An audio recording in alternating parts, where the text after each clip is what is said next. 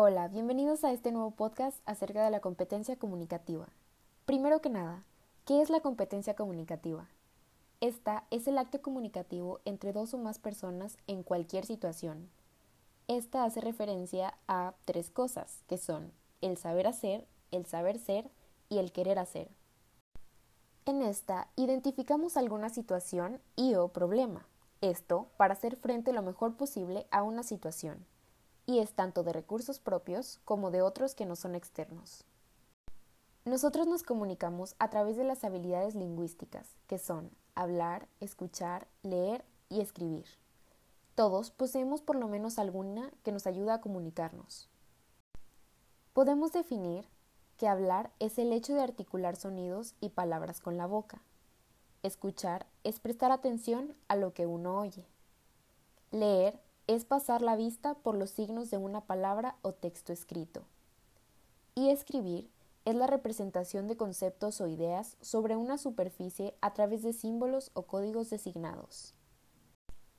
Estas son las habilidades que nosotros poseemos, pero para que una comunicación sea efectiva, tienen que intervenir los siguientes elementos. El emisor, que es el que se encarga de elaborar y transmitir el mensaje. El mensaje, que es el contenido, información e ideas que transmite el emisor. Canal, que es el medio por el cual llega el mensaje.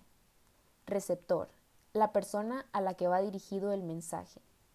Retroalimentación, que es la respuesta del el emisor al receptor. Y el ruido, que son los elementos que hacen que la comunicación no sea clara. Además, hay cuatro ámbitos de los que podemos hablar en la competencia comunicativa y estos son el académico, familiar, social y el profesional. La competencia comunicativa se ha convertido en la capacidad de una persona para comportarse de manera eficaz y adecuada en una determinada comunidad.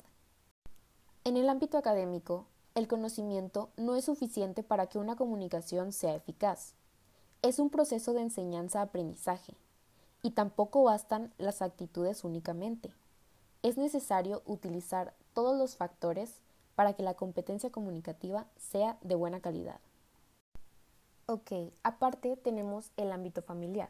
Y muchos dirán, ¿qué se puede decir del ámbito familiar si este no es importante? Pero es muy importante. ¿Por qué? Porque si lo descuidamos, toda la familia se puede ver afectada. Por ejemplo, los padres quieren que sus hijos se diviertan. Y claro, son niños, tienen que divertirse pero también tienen que prestarles atención a la hora de lo académico, ya que tienen que tener ciertas habilidades lingüísticas. Y por otra parte, si nos ponemos a platicar con nuestra familia, habría más confianza y más facilidad de palabra a la hora de expresarnos y conviviríamos de una mejor manera. También tenemos el ámbito social, y este es donde más se necesitan las competencias comunicativas, ya sea para expresarnos, escuchar, leer, en sí, comunicarnos. Y no hablo de las cosas como dar un discurso o hacer un anuncio o alguna de esas cosas en específico. Es simplemente hablar con las demás personas que nos rodean, que es eso lo más común y es lo que todos hacemos para desenvolvernos en la sociedad. Y claro, todo esto sin dejar atrás el ámbito profesional, que este también es uno de los más importantes. Tenemos que saber cómo comunicarnos con nuestros superiores y, no menos importantes, nuestros compañeros. Además, es importante tener una buena comunicación dentro de la empresa para hacer que se logren todos nuestros objetivos.